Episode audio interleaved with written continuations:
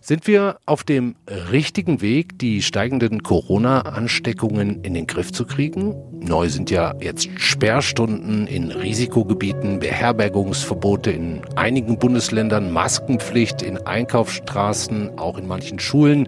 Ja, aber was es vielen so schwer macht, die zusätzlichen Maßnahmen zu akzeptieren, es gibt keine einheitliche Linie. Das hinterlässt natürlich ein Gefühl von ungleicher Behandlung, von Ungerechtigkeit. Ja, und über all das reden wir heute unter anderem mit dem Oberbürgermeister von Offenbach, einer der am härtesten betroffenen Städte, und dem Hotel- und Gaststättenverband DEHOGA. Die Branche hat es ja nun wirklich gerade alles andere als leicht. Und damit herzlich willkommen beim FAZ-Podcast für Deutschland. Heute ist ähm, der 12. Oktober, Montag. Ich bin Andreas Krobock. Schön, dass Sie dabei sind.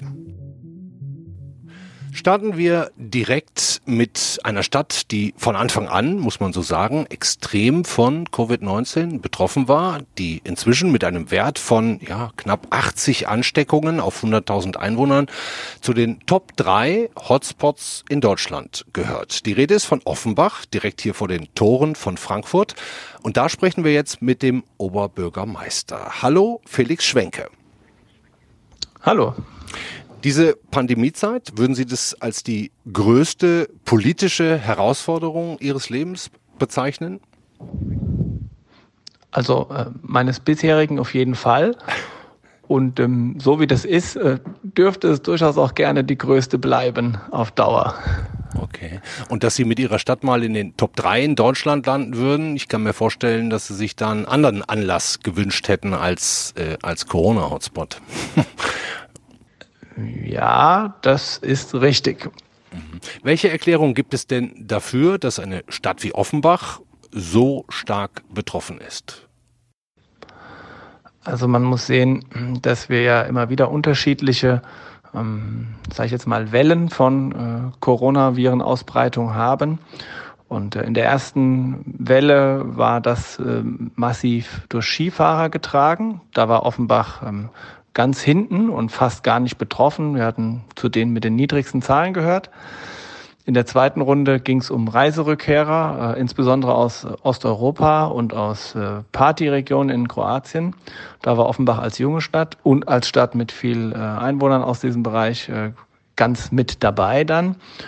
Und jetzt aktuell erleben wir, dass ähm, der Herbst kommt. Ähm, wir haben uns auch wieder angeguckt, wo die Infektionen herkommen. Und da haben wir äh, sozusagen zwei Problemschwerpunkte. Zum einen nimmt die Zahl der Infektionen, wo man nicht mehr aufklären kann, wo hat die Infektion stattgefunden, zu.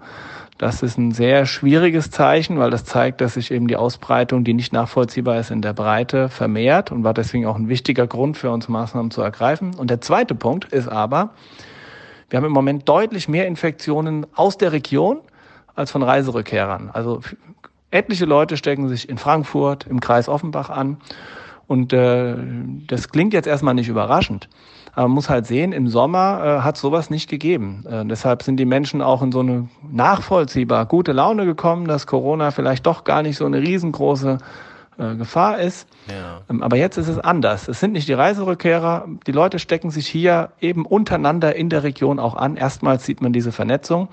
Und deswegen ist natürlich auch die ganze Region von Mainz bis Main-Kind sich äh, jetzt eklatant am Steigen mit den Zahlen. Nun gibt es ja einige neue Maßnahmen, Sperrstunde, auch ein Beherbergungsverbot in manchen Bundesländern, das betrifft Sie jetzt nicht direkt, Maskenpflicht in Einkaufsstraßen. Haben Sie noch was Offenbach-Spezifisches zu bieten? Also wir mussten ja ein paar Mal äh, in dieser Pandemie äh, zuerst mit Situationen umgehen und uns Maßnahmen überlegen. Und ähm, wir hatten dabei immer den Anspruch, nicht per se irgendwie hart zu sein oder per se irgendwie Lockerungen zu verfolgen, sondern unser Anspruch war immer, dass wir möglichst sowohl zeitlich als auch inhaltlich dicht eben an der eigentlichen Lage und den zurzeit verfügbaren medizinischen Kenntnissen, ähm, Erkenntnissen steuern. Und wir haben deshalb am Dienstag schon all die Maßnahmen ergriffen, die dann am Freitag auch tatsächlich äh, bundesweite Verabredungen und Empfehlungen wurden zwischen der Kanzlerin und den elf Großstädten. Das heißt, bei uns sind Großveranstaltungen bereits von 250 auf 100 Personen limitiert worden. 250 ist die Hessengrenze sonst yeah. normalerweise. Ähm, bei uns ist, sind die Personen, die sich im öffentlichen Raum begegnen dürfen und auch in Gastro am Tisch zusammensitzen dürfen, bereits von zehn auf fünf reduziert worden. Bei uns ist bei Hallensportveranstaltungen sind bereits keinerlei Zuschauer mehr erlaubt. Das heißt, ähm, dass die Menschen noch ein Stück weit mehr in Abstand gehen müssen, dass wir noch mehr Großereignisse zurückdrängen, um eben mögliche weitere Verbreitungen einzudämmen. All das haben wir bereits beschlossen.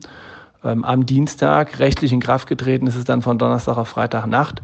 Und das war auch der Grund, warum wir dann gestern nach 48 Stunden Gültigkeit nicht sofort nochmal nachgesteuert haben mit der 89er Inzidenz. Man muss ein paar Tage dann mal auch warten, ob Maßnahmen wirken. Das führt dann zum Beispiel auch zu solchen Situationen, das habe ich gelesen, Ihr Ordnungsdezernent Peter Freier hat das mitgeteilt, dass auch mal eine Hochzeit aufgelöst wird. Ist schon auch bitter für das Brautpaar, aber es geht ja wahrscheinlich jetzt gerade nicht anders, oder? Genau, das geht nicht anders, weil äh, diese feiern, äh, wenn spät abends noch Alkohol getrunken wird und die Stimmung ähm, immer besser, äh, durchaus im positiven Sinne wird, aber dann geht eben der Abstand weg. Und das beobachtet man ja ganz oft, dass Leute sich auch lange Zeit an vieles halten, äh, auch in der Gastronomie. Und wenn die dann aufstehen, dann umarmen sich aber irgendwie alle nochmal und geben sich alle nochmal die Hand und irgendwie nochmal ein Wangenküsschen und dann hat es irgendwie auch nichts gebracht, dass sie sich zwei Stunden an alles gehalten haben, wenn sie am Ende äh, sich nochmal kräftigst in innigster Nähe äh, jede Abstandsregel vernachlässigen. Ja klar. Und äh, was kriegen Sie da für Rückmeldungen, zum Beispiel von der Polizei, die ja da unterwegs ist, ähm, äh, die dann mit Leuten spricht? Wie ist da die Atmosphäre? Ist es verständnisvolles, ja, okay, machen wir jetzt? Oder sind die Leute da teilweise auch aggressiv? Ja, das ist, äh, wie so auch die ZDF hat ja ähm, fürs Politbarometer am Freitag letzter Woche nochmal eine Umfrage, wo 88 Prozent der Deutschen gesagt haben, sie sind mit den Maßnahmen einverstanden und nur 12 Prozent die Maßnahmen kritisiert haben. Und so ist schon auch am Ende in etwa die äh, Stimmung. Eine ganz große Mehrheit an Menschen, die das sehr befürwortet, wenn das Einhalten der Maßnahmen auch kontrolliert wird, was uns auch sehr wichtig ist, damit nicht die Ehrlichen die Dummen sind. Äh, und die Minderheit ist mm, relativ laut dann, teilweise bis hin zu aggressiv, aber ähm, damit äh, müssen unsere Beamten vor Ort dann nun mal leider umgehen. Ja, wenn man jetzt zum Beispiel die Sperrstunde nimmt, glauben Sie oder haben Sie die Hoffnung, dass die Leute, die unbedingt feiern wollen, sich wirklich davon abhalten lassen? Also diese Pandemie wird sowieso nicht allein durch den Staat gewonnen. Äh, das muss mal ganz klar sein. Also man sieht sozusagen vielleicht am Unterschied zugespitzt zwischen Neuseeland und USA, äh, dass man mit guter oder schlechter Politik natürlich auch als Politik einen wesentlichen Einfluss auf die Entwicklung der Pandemie nimmt. Und sicherlich macht Deutschland da insgesamt eine eher gute ähm, Politik. Aber äh, man sieht auch an den Unterschieden jetzt in den Nachbarländern, Spanien, Frankreich, äh, die werden ja jetzt auch nicht alle völlig irre regiert, so wie die USA. Aber wenn die Bevölkerung dann da gar nicht mitzieht äh, und eben auch Abstand etc. überhaupt nicht eingehalten wird, äh, dann kann die Politik die Pandemie alleine nicht in den Griff kriegen. Also es ist schon eine Wechselwirkung. Die Menschen haben Anspruch auf eine ordentliche Politik, die haben Anspruch darauf, dass die Politik auch erklärt und rechtfertigt, was sie tut. Ähm, aber wenn die Regeln dann gar nicht eingehalten werden, äh, also nur mit Kontrollen geht's auch nicht. Äh, die Pandemie kann nur gemeinsam besiegt werden. Hm. Sie sitzen mit dem Krisenstab in Offenbach quasi täglich zusammen. Ähm, wie ist da jetzt gerade der Stand? Planen Sie da noch weitere äh, Maßnahmen über die bestehenden hinaus oder wollen Sie es erstmal abwarten? Wir bereiten uns natürlich wieder auf die Frage vor, was müssen wir möglicherweise an den Schulen über das hinaus, was in Hessen gilt, noch tun. Wir erwarten mit Spannung das, was der Bund für den 15.10. in Sachen Reiserückkehrer angeguckt, äh, angekündigt hat und gucken uns dann an, ob wir in Sachen Reiserückkehrer möglicherweise vor Ort über das, was der Bund tut, noch etwas hinaus tun müssen. Und dann beobachten wir natürlich auch, ob die Maßnahmen, die wir ergriffen haben, ähm, Wirkungen zeigen äh, oder eben nicht. Ähm, das sind so die Themen hier vor Ort. Und dann natürlich darüber hinaus, ich sagte es ja, wir haben diesmal jetzt ein Geschehen in der ganzen Region, äh, versuchen wir uns jetzt auch verstärkt äh, mit den Nachbarn abzustimmen, weil das äh, in der jetzigen Situation notwendig ist. Was gibt uns Grund für Optimismus, Herr Schwenke? Grund für Optimismus gibt mir ganz viel. Ähm, nicht unbedingt für die unmittelbar nächsten Wochen, aber insgesamt schon. Äh, es wird der Tag kommen, an dem es entweder einen Impfstoff gibt oder ein Medikament gibt. Und der, der, entscheidende Unterschied zu anderen Krankheiten ist ja vor allem, dass eben sich die Risikogruppen im Moment nicht schützen können und dass die Mediziner äh, sich auch nur schlechter schützen können als bei anderen Krankheiten. Das spielt ja auch die Menge der Viruslast eine Rolle und dann das ist ja für Mediziner, die dann einer ständigen hohen Viruslast ausgesetzt sind, eben auch eine besonders schwierige Situation. So. Und das, sobald wir mal in der Lage sind, die Mediziner vollständig zu schützen, sobald wir mal in der Lage sind, dass die Risikogruppen sich alle schützen können, die das wollen, äh, wird in ganz schnellen Schritten äh, der Alltag äh, zurückkehren. Denn natürlich müssen wir immer alle auch mit einem Restrisiko leben. Aber wir können halt nicht ähm, sozusagen sagen, da haben halt alle Pech, die sich nicht schützen können, sondern wir müssen an einen Punkt kommen, wo die, die es wollen, die es brauchen, sich schützen können. Und dann kann der Alltag zurückkommen. So, das ist die, der eine mögliche Weg.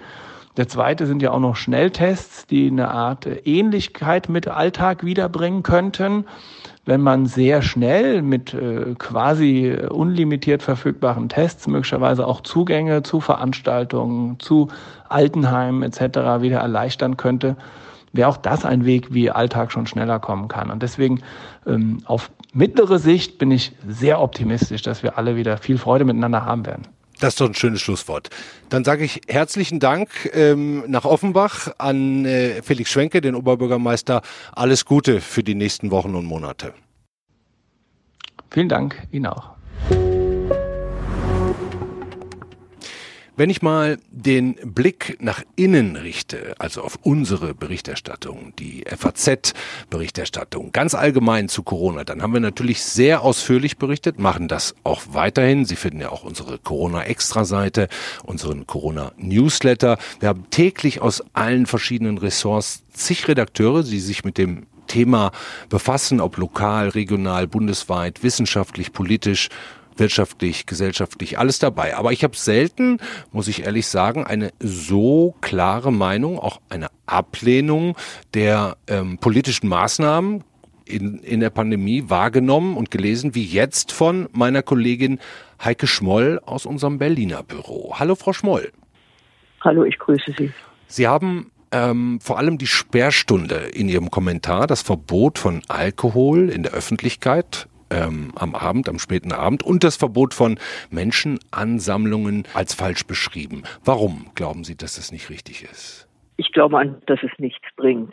Ich glaube, dass eine Versammlung im Park, die im Augenblick natürlich idiotisch ist, darüber brauchen wir nicht zu diskutieren, aber dass die sich zumindest leichter kontrollieren lässt als ein privates Besäufnis in einer Wohnung, bei dem man erst recht keine Abstände, bei dem man erst recht keine Abstände mehr hält. Ähm, ich halte das deshalb für besser, wenn das in der Öffentlichkeit bleibt. Aber der Hauptfokus des Kommentars war ja in der Tat das Beherbergungsverbot. Ähm, dafür gibt es meiner Meinung nach keinen einzigen sachlichen Grund, ähm, außer dem nachvollziehbaren Bestreben der Länder, ihr Land möglichst virusfrei zu halten. Allerdings gibt es bisher überhaupt keine Berichte und auch keine Belege dafür, dass irgendwann mal Infektionen durch innerdeutsche Reisende in ein Land eingeschleppt wurden. Wenn das so wäre, dann müsste es ja eigentlich in Ländern wie Mecklenburg-Vorpommern, wo Hunderte von Menschen aus ganz Deutschland Urlaub gemacht haben, irgendeine Vermehrung von Infektionszahlen gegeben haben. Die hat es aber nicht gegeben. Ja, ähm, wir können ja dazu ganz kurz mal äh, auch hören. Es gab eine Regierungspressekonferenz heute. Da hat äh, Regierungssprecher Steffen Seibert sich auch dazu geäußert im Hinblick auf Mittwoch. Da wird ja nochmal neu entschieden möglicherweise. Zumindest ähm, treffen die Länder alle zusammen, beraten sich. Ähm, und äh, Steffen Seibert wurde gefragt, ob dieses Beherbergungsverbot, was ja tatsächlich ziemlich stark in die Kritik geraten ist, ob das möglicherweise schon wieder gekippt wird. Wir können uns das mal zusammen anhören. Die Bundeskanzlerin wird sich mit Sicherheit am Mittwoch äh, die Argumente aller Seiten anhören und äh, dann wird man darüber zu diskutieren haben. Ich nehme jetzt keine, keine Details vorweg, die da in Abwägung aller Argumente äh, zu klären sein werden. Frau Schmoll, rechnen Sie damit, dass das wieder gekippt wird? Also ich kenne natürlich einige Länder, die sich ganz intensiv dagegen wehren werden. Und dazu gehören eben die Länder, die niedrige Infektionszahlen haben. Also vor allem denke ich natürlich an Frau Schwesig in Mecklenburg-Vorpommern, die dortige Ministerpräsidentin, die sich mit Zähnen und Klauen dagegen wehren wird. Ähm, vermutlich auch Herr Haselhoff in Sachsen-Anhalt. Auch dort gibt es niedrige Infektionszahlen. Ich bin aber sehr sicher, dass es zu Änderungen kommen wird, beziehungsweise dass man die Hauptursache dieser steigenden Infektionszahlen, nämlich in den Metropolen oder in Bezirken, wo die Bevölkerungsdichte sehr stark ist, ähm, dass man das in den Fokus nimmt und nicht unbedingt die Reisebeschränkung. Wenn man es schafft, in diesen eng besiedelten Bereichen die Infektionszahlen zu senken, dann stellt sich ja die Frage nach einem Reiseverbot gar nicht mehr. Mhm. Ich will noch mal einmal zurückkommen auch auf die Partyaktivitäten, ähm, weil Sie gerade gesagt haben, die Leute gehen dann nach drinnen. Da wäre ja die Ansteckungsgefahr auch noch höher als draußen. Also diese, ja. ne, also diese Sperrstunde halten Sie, um das auch nochmal nachzureichen, eher für kontraproduktiv, nicht nur für falsch. Ja, ich halte sie für kontraproduktiv, denn wer unbedingt sich mit einigen anderen betrinken will oder feiern will, der findet dazu Möglichkeiten. Der muss auch nicht nach 23 Uhr oder nach 22 Uhr wie in München, dort ist die Sperrstunde auf 22 Uhr festgelegt, der muss da nicht danach seinen Alkohol kaufen, sondern der hat den im Zweifel schon vorher gekauft. Den kriegen Sie in jedem Supermarkt, das wissen Sie auch. Ähm, und mit anderen Worten, wer unbedingt feiern will, der wird es tun. Es wird darauf ankommen, die Leute, die einfach sich nach wie vor dagegen wehren und weder Abstandsregeln noch Lüftungsregeln einhalten, dazu zu bringen, dass sie alle in der Verantwortung sind und dass wir eben nur einigermaßen ungeschoren aus dieser Pandemie rein rauskommen, wenn sich alle engagieren und nicht nur ein paar. Und viele Leute haben ja jetzt auch gerade das Gefühl, ich darf dieses nicht, darf jenes nicht, paar Kilometer weiter gelten andere Regeln. Das stärkt ja nicht unbedingt das Vertrauen oder die Bereitschaft, sich diszipliniert zu verhalten, wenn man das Gefühl hat, äh, dass da so ein Ungleichgewicht herrscht. Ja, also man hat das Gefühl, das ist ein bisschen willkürlich, vor allem mit dem Beherbergungsverbot. Also von Mainz nach Köln dürfen Sie fahren, aber von Köln nach Mainz nicht. Ähm, ähnlich ist es in Berlin. Äh, Sie dürfen nach Brand als Brandenburger natürlich so oft Sie wollen am Tag nach Berlin fahren. Sie können ja auch übernachten. Aber wenn sich eine Berliner Familie in Neuruppin ein Haus mietet, dann wird sie unter Umständen angezeigt bei der Polizei bzw. deren Vermieter. Also das ist nicht mehr nachvollziehbar. Es ist im Übrigen in jedem Land anders. In manchen Ländern können Sie sich durch einen ähm, negativen Corona-Test freikaufen, in anderen eben nicht. Aber die Frage ist ja auch, woher kriegen Sie denn einen Arzt, der Ihnen einen Test macht ohne Symptome ja, und ja. damit ja auch die Testkapazitäten für die reduziert, die ihn unter Umständen dringender brauchen, weil sie nämlich zum Beispiel Symptome haben. Hm. Es gibt ja jetzt auch viele kritische Stimmen aus der Opposition. Haben Sie ähm, eine Idee, wie man da jetzt weiterkommt, ohne dass die Infektionszahlen weiter in die Höhe schnellen und wir auf Werte kommen, die wir eigentlich aus dem europäischen Ausland oder auch nicht nur europäischen Ausland kennen? Also ich glaube einfach, dass die Länder gucken müssen, dass sie in den Haupt-Hotspots und alle wissen, welche das sind, ähm, denn wie gesagt, das sind eben die Städte, in denen ganz eng aufeinander gewohnt äh, wird, dass sie dort sämtliche privaten Feiern verbieten. Dafür bin ich schon. Ich glaube, das hat jetzt im Augenblick einfach keinen Sinn. In München dürfen sie sowieso nur noch mit zwei Haushalten überhaupt zusammen sein und dass einfach die Maskenpflicht noch ernster genommen wird. Und ich glaube, es ist wirklich nötig, ähm, Maskenverweigerer einfach noch mit einem höheren Bußgeld zu belegen. Aber dazu muss man eben auch jemanden haben, der das kontrolliert. Und das ist das nächste Problem. Die Ordnungsämter und Polizeistationen sind jetzt schon vollkommen überlastet. Und ob es dann so eine gute Idee ist, was die Länder jetzt wollen, ähm, den Ordnungsämtern private Sicherheitsdienste aushelfen zu lassen, das äh, wage ich im Augenblick noch zu bezweifeln. Vielen Dank, Heike Schmoll. Beste Grüße nach Berlin. Gerne. Das Beherbergungsverbot stößt also auf viel Kritik, auch die Sperrstunde und am meisten belastet es naturgemäß das Hotel- und Gastgewerbe. Fragen wir also mal nach beim hessischen Ableger des Bundesverbandes DEHOGA und begrüßen dort den Hauptgeschäftsführer. Hallo Julius Wagner. Hallo Herr Kroberg, ich grüße Sie auch. Wir haben gerade schon drüber gesprochen mit Heike Schmoll, auch mit Offenbach, dem Oberbürgermeister Felix Schwenke. Ähm, jetzt am Mittwoch kommt das Thema wieder auf den Tisch Beherbergungsverbot. Haben Sie Hoffnung oder gibt es Signale, dass das wieder gekippt wird? Wir haben Hoffnung. Ähm, es ist zwar bedauerlich, dass das jetzt erst jetzt passiert, nachdem die Beherbergungsverbote entweder im Kraft waren oder in Kraft treten und man nicht frühzeitiger, frühzeitiger gemeinsam sich ausgetauscht hat.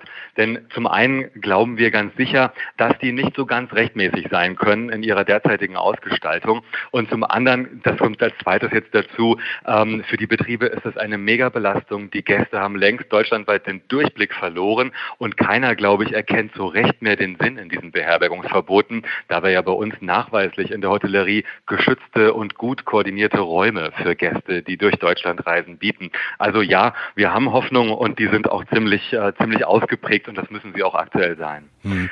Wenn es nicht gekippt wird, Sie haben es gerade auch angedeutet, man hat es auch schon gelesen, dann planen Sie als Verband eventuell eine Klage. Ähm, ja, im Grunde kann man das so formulieren. Es äh, ist natürlich immer so, dass in solchen Fällen die konkret Belasteten, nämlich die Hoteliers selber, die Klagen zu führen haben. Wir unterstützen sowohl inhaltlich und gegebenenfalls auch tatsächlich finanziell. Es ist, was wir heute schon gesehen haben, es gibt erste Klagen.